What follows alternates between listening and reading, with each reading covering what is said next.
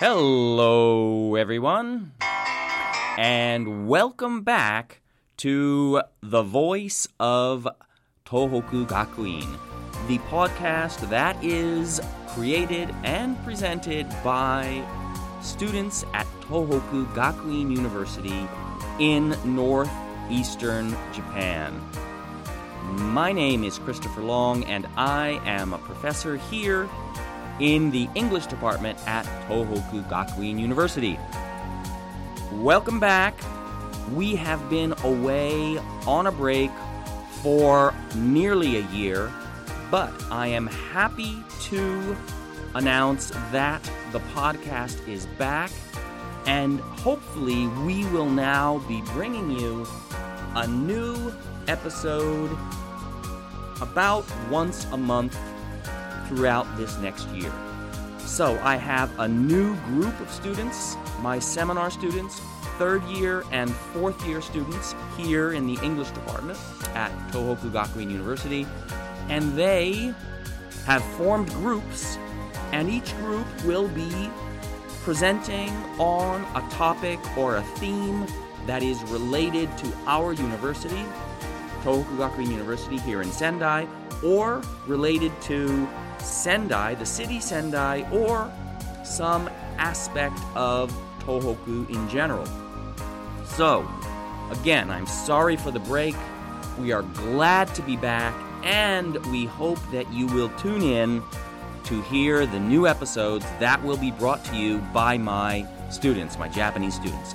Now, before I uh, give you the uh, before I uh, I move on to the first episode, I want to make just a few announcements about uh, what's up, what's new here at uh, Tohoku Gakuin University.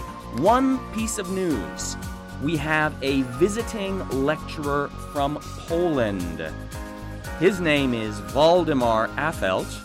He's a really great guy, very interesting fellow. He uh, is going to be presenting a series of lectures on the culture and history of Poland every weekend, every Saturday, uh, going through to the uh, 14th of July.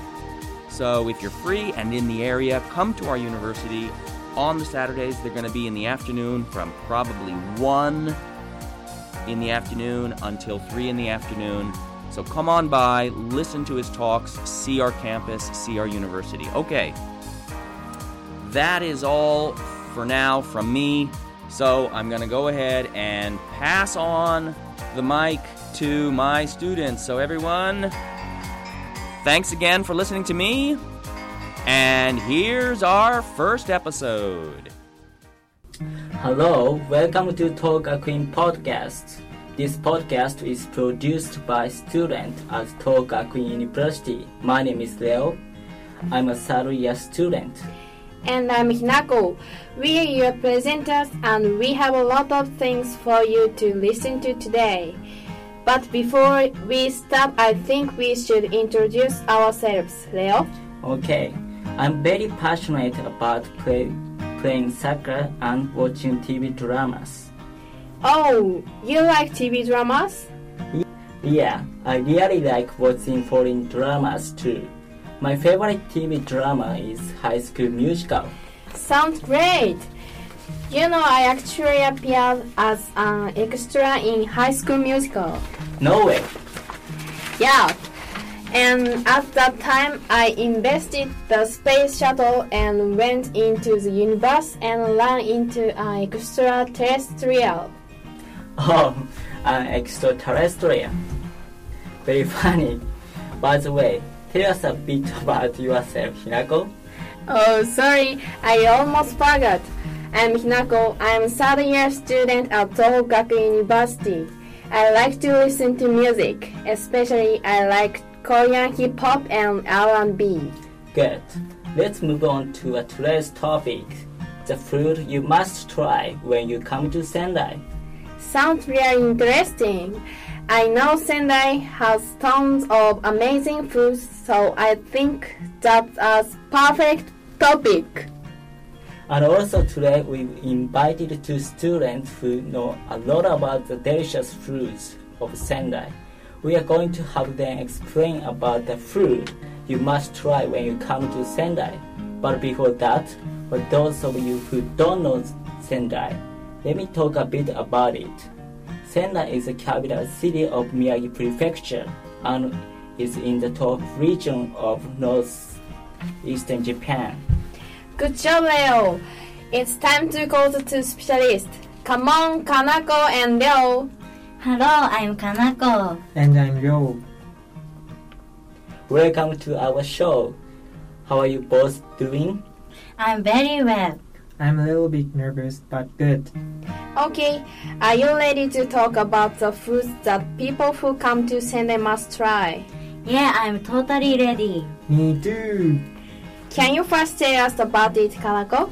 Okay, the food that I highly recommend is gyutan. Sendai is really famous for its gyutan. It consists of pieces of thinly sliced beef tongue, cooked often over uh, charcoal grill. The best thing about gyutan is the texture. It's quite firm and that's quite addictive. And gyutan tastes like steak, but it's quite lean. I think it's healthier than steak because there is no fat in it. Gyutan tastes much better with a little lemon juice, right? Absolutely. The combination of juicy gyutan and sour lemon juice is amazing. Sounds good. That makes me wanna eat it right now. Thanks for the valuable information, Kanako. Next, Leo, let us tell about the food you recommend. Okay, I'm going to talk about zunda. Zunda is paste made from the edamame or baby soybean. The paste is sweetened with sugar and a little salt. As a result, it has a slightly bean taste with a sweet and fresh flavor, making it a good match for dessert like rice cakes, shakes, and a lot more. Especially zunda rice cake is really right. Yeah, that's absolutely good. Have you ever had Zunda soft serve ice cream? That's fantastic as well. Of course, it's a perfect combination. Well, I'm afraid we are out, out of time. Now, we could talk for hours. Yeah, So I'm hoping that we've inspired our listener today to go and explore foods in Sendai area. And if you come to Sendai, as two specialists said, you must try gyutan and zunda. See you. bye.